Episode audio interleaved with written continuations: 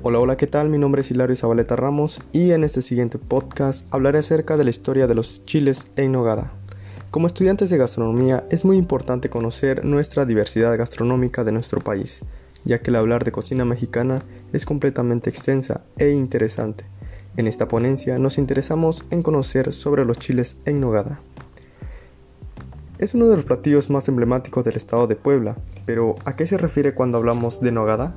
Nogada significa salsa hecha de nueces y especias. Algo que realmente me llamó la atención es que los ingredientes que lleva dicho platillo hace referencia a los colores de la bandera por los ingredientes con los que se representa. El verde del chile y el perejil, el blanco de la nogada y el rojo de la granada.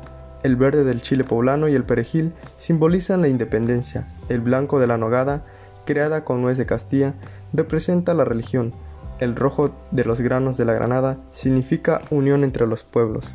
Después de leer en diversas fuentes, el platillo fue creado en el año 1821 por las monjas del convento de Santa Mónica, en honor a Agustín de Iturbide, quien fue recibido con mucha alegría por la población en su visita a Puebla.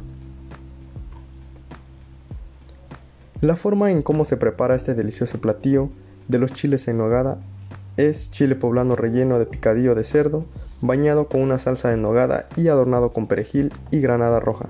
Los chiles en nogada es una tradición familiar emblemático del estado de Puebla.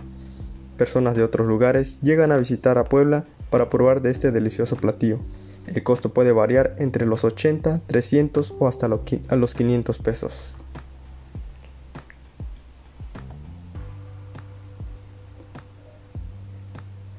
En temporadas del mes de julio y agosto y septiembre es cuando podemos disfrutarlo. Durante estos meses se realizan ferias en donde ofrece el tradicional platillo, en donde las familias poblanas se sienten orgullosas de su gastronomía, representando este rico platillo. Y que vivan los chiles en nogada.